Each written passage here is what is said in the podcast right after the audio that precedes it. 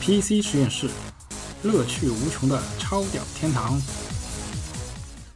科技带来新酷玩具，人文抚慰成长烦恼。欢迎成长中的你来到超屌谈之 PC 实验室。我是超屌谈大叔。上期说到，时至二零零四年，由希尔斯伯勒的团队设计出代号为 P 六八的处理器。并以 Pentium 4的名称推出市场，即奔四。而当时最大的竞争对手 AMD 则推出了划时代的阿斯隆六十四 X2 处理器，其真双 X 六十四核心处理器构架，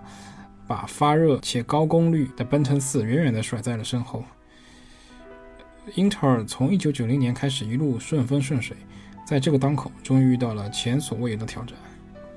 其实，在英特尔内部，沿用经典构架的。Pentium 3及图拉丁，当时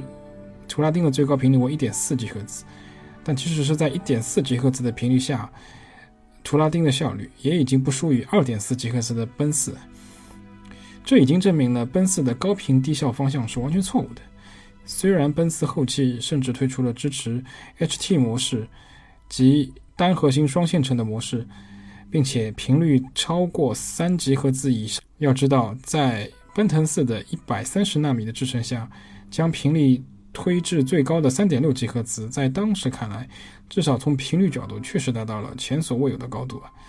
但遗憾的是，即使如此，在真双核心的阿斯隆 X 六四面前，仍然完全不敌。阿斯隆六十四 X two 用更低的频率和功耗，即在性能上碾压了高频的 HT 的型号的奔腾 Four。虽然英特尔在台式的 CPU 的竞争上看似穷途末路了，但很快英特尔就发现了它的救命稻草，因为在同时代的笔记本市场上，英特尔使用了沿用经典 Pentium 构架的 Pentium M，在同制程同频率下，居然还略微胜过了刚刚进入笔记本 CPU 市场的 AMD 的 Turing 六十四及阿斯隆 X 六十四的移动版本，这让英特尔重新拾回了信心。并再次请回了经典 Pentium 构架。我们再次略微回顾一下英特尔的几次阶段性挫败，似乎都以放弃经典 Pentium 构架为起点，再到请回经典 Pentium 构架进行改良后扳回局面。早在奔腾二 Pentium Two 的时代，Pentium Pro 已经被 AMD 的 K7 在性能上击败，但英特尔很快找回了。经典奔腾构架改良后，以奔腾二的名义推出，以此为基础，这个性能优势一直保持到了奔腾三时代。AMD 在后奔三时代拿出了整合内存控制器以及支持超过四 GB 内存的 X 六十四构架，及阿斯隆六十四，才和 Pentium 3奔腾三打平。而随后英特尔连出昏招，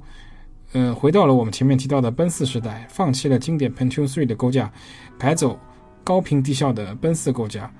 而对手 AMD 则延续了阿斯隆六十四上的成功，再接再厉，一举推出了阿斯隆六十四 X2，彻底压制了英特尔在消费级 CPU 市场上的性能优势地位。但很快，我们前面提到了，英特尔又想起了老法宝——经典 Pentium 构架，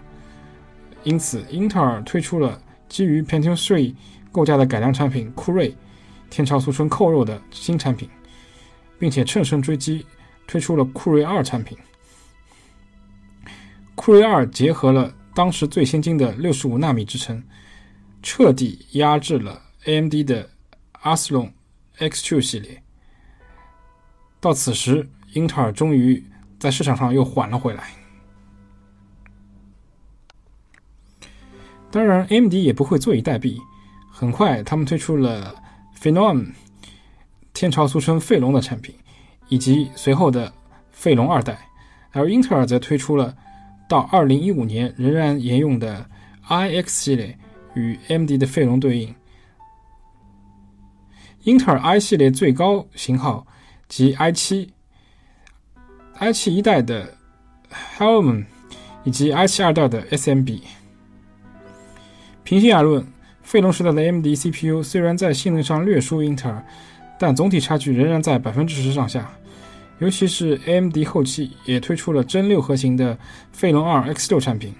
其真六核心的性能至今仍然可以保证任何桌面应用流畅使用。而英特尔 i7 一代在当时并无绝对优势，直到 SMB i7 二代开始，由于也开始集成了内置内存控制器，即把内存控制器集存到 CPU 内部，加之从 SMB 开始，呃，英特尔开始在 CPU 内部整合了 GPU 内置显示卡，因此 SMB 无论从绝对性能还是市场适应性来说，都开始同 AMD 拉开差距。而真正的转折点是在哪里呢？在差距尚未彻底拉开的关键点，老对手 AMD 开始连出昏招。首先，AMD 自己放弃了赖以同英特尔竞争的经典 K 系列构架，而转而采用了所谓的 FX 构架。其最大的用意是减少 CPU 的浮点运算能力，将这部分浮点运算能力交给 GPU 完成。FX 系列的 CPU 的浮点和整数运算单元的配比是一比二。小道消息的是，当年主导 AMD K 系列的 CPU 首席设计师 Jim Keller 也因因为这个原因同公司的整个发展方向产生了分歧，因此出走 AMD，转投其他公司，并且机缘巧合的参与了 Apple 的 ARM CPU 系列的开发。AMD 的这个昏招让英特尔乐开了花。经此变化，英特尔辖最新的二十二纳米制程，加上了 i7 三代 Ivy 构架的新产品，彻底在性能上击败了 AMD。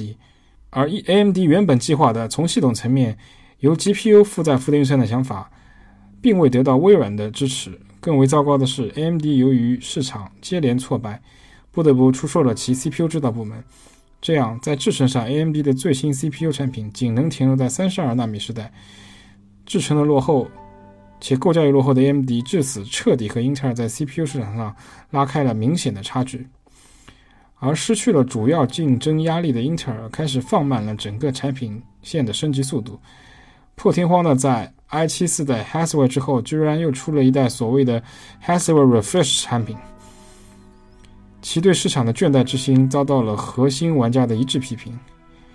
二零一五年的今天，英特尔虽然已经推出了其最新的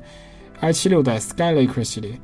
但由于老对手 AMD 请回了几个宿老，重新开发 Zen 系列 CPU，但由于 AMD 秘密武器 Zen 系列 CPU 尚未上市，呃，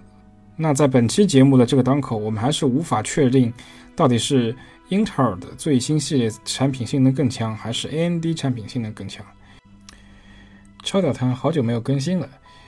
需要解释的是，超导谈其实包括四大栏目，分别是“眼屌斋 PC 实验室”、“小白职场指南”和“小白电玩手册”，以及由“眼屌斋”单独分离出来的“超屌谈高考”的特别节目。因此，我建议广大的粉丝或者听众，在喜马拉雅上直接关注“超屌谈小组”这个 ID，这样就能看到我们所有的更新了。